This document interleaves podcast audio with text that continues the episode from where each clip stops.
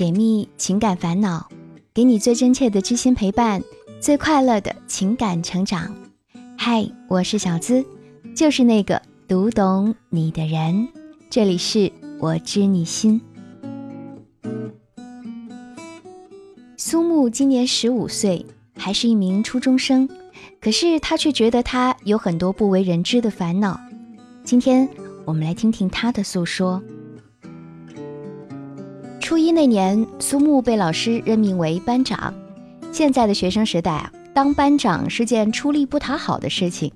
他每天除了要完成自己的学习任务，还要去做各种老师交代的跑腿工作，还要管理班级。但即使他很用心的去做分内的事儿，也渐渐发现他被同学们孤立了。起初他并不是太在意，但后来他发现有一个女孩在同学中非常受欢迎。而且那个女孩就慢慢取代了自己的位置，苏木有点嫉妒她，但她也明白是自己的问题，所以她越发努力的去缓和班主任和同学之间的矛盾，想要成为一名优秀的班干部。他们学校是一种小组合作制的，所以每个班的班长每周要去开例会，还要管理学校的事务，并且组成了自管会。苏木本是个不善言辞的女孩，所有这些繁重的事物啊，压得她喘不过气来。不仅如此，他的学习也受到了影响，还被班主任单独拎去骂。与此同时，同学们也因为某件事儿而开始疏远他，这让苏木感到很绝望。某一天，他自己去上学，他就选择了离家出走，到了另外一个城市。但是后来，因为放不下亲情，他又选择了回家。初二的时候，苏木所在的班级换了新的老师。新的班主任让他重新安排了位置，他选择坐在一个学习不错的男生旁边。那个男生是他们班的副班长，姓周。时间久了，苏木发现周其实还是很调皮的，天天以打趣他为乐，并不是他想象中的书呆子。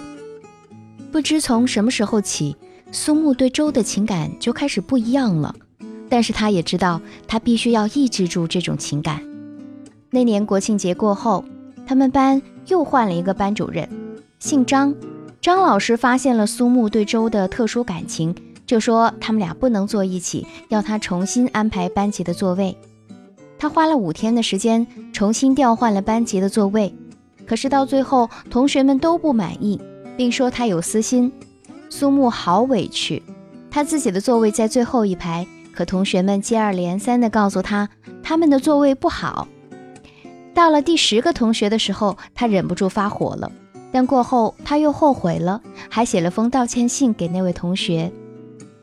自从换过座位之后，苏木就再也没有和周说过一句话，也把全部的心思都放在了学习上。二零一八年末的时候，他查出来了阑尾炎，但他爸妈说不要做手术，吃药可以抑制，就这样一直拖到了二零一九年。之后，苏木又因为一次事故从车上被甩了出去，被诊断为轻微脑震荡，外加左手严重挫伤、颈部扭伤、肠胃炎等等。就是这样，他还坚持考完了试，而且成绩还算可以，在一千人的年级中排八十二名。但寒假时，他还是没有去做手术，就因为他妈妈说肯定没事儿了，就不要去手术了。但他自己坚持不住，就说不去补习了。妈妈又开始跟他冷战，说不补习就是不求上进，又浪费了钱。不仅如此，她觉得自己最好的闺蜜似乎根本没有把她放在心上。那一瞬间，苏木突然觉得全世界都抛弃了她，她好像成了不被任何人喜欢的孩子。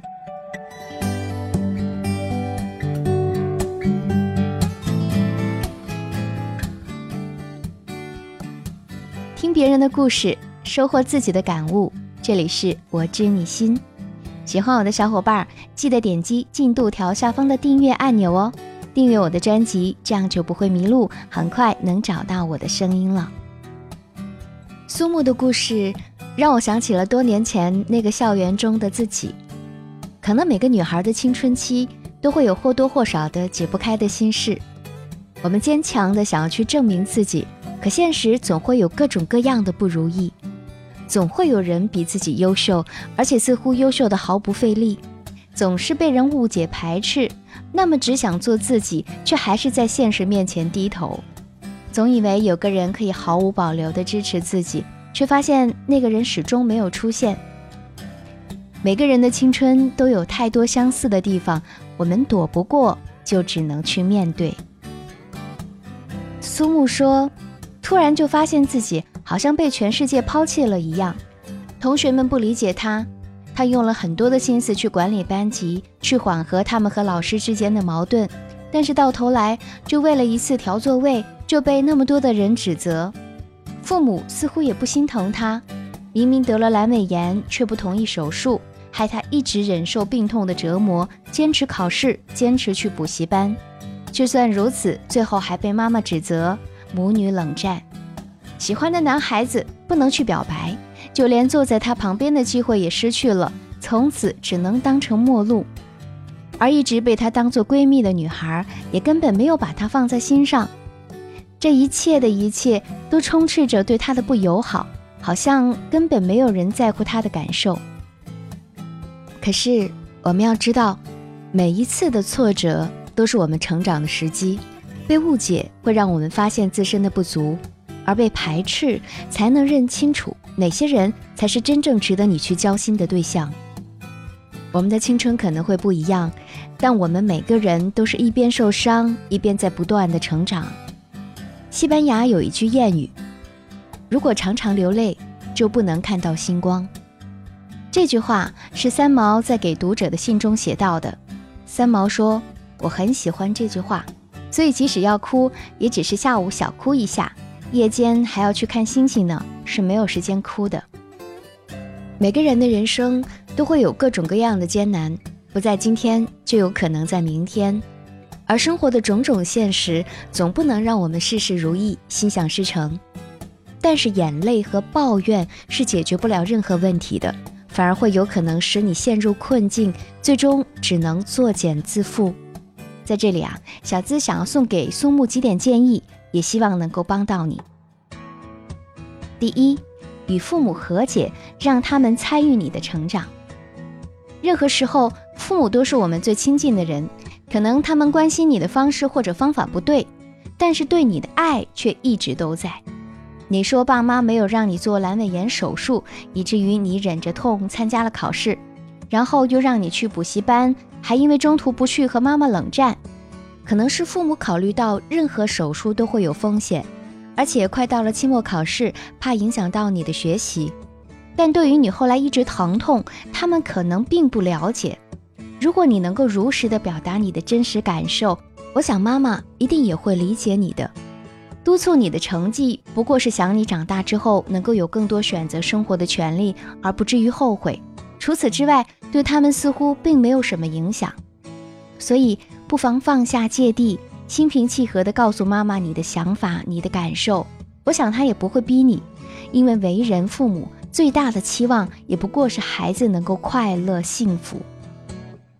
第二，寻找到兴趣点，深挖技能，提升实力。成长的路上，最重要的是要找到自己最擅长的东西，并积极研究，从而坚持下去。比如，你不善言辞，对班委会的工作感到力不从心，那么你也一定有自己擅长的东西，比如写作、画画，或者是宣传等等。舍去不擅长的，把你擅长的东西在有限的时间里用心做到比别人好，甚至更好，这样你同样可以成为受欢迎的人。而当你做的比别人出色，那些排斥质疑你的人，最终也会被你身上的闪光点吸引到。所以啊，与其在那里为别人的不理解而哭泣，不如去寻找，甚至成为天空中最亮的那颗星。虽然这个过程依然会有很多的不如意，但是在前进的过程当中，你将会发现比痛哭更有意义的东西，并且会愿意为此坚持下去。而之后，你会在自己的成长路上学会自我缝合、自我疗愈，拥有更多的力量来抵抗这个世界。第三，拒绝完美主义，由心做自己。完美主义者表面上很自负。内心深处却充满了自卑，因为他们很少看到自己的优点，总是关注缺点，很少肯定自己，也很少肯定这个世界。这是《病由心生》里关于完美主义的一个解读。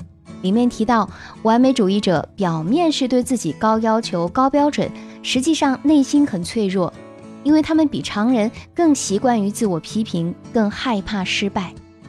其实，很大程度上，追求完美是一种自我保护机制，它背后有一个渴望：我希望自己是一个有价值的人，同时还有一份恐惧，我不够好，别人不认可我。苏木就有点这种倾向。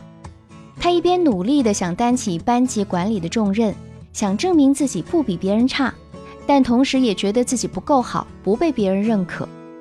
但是我们要明白，没有任何人是完美的，而且任何事情也不可能都是一帆风顺的。成功不是要你去追求完美，而是要充满勇气，并且能够容忍失败。只有接受自己的不完美，并不断地发现自己的优点，弥补自己的缺点。我们才能够成为更好的自己。我们每个人都是受过伤，还要鼓起勇气努力去飞翔的孤鸟。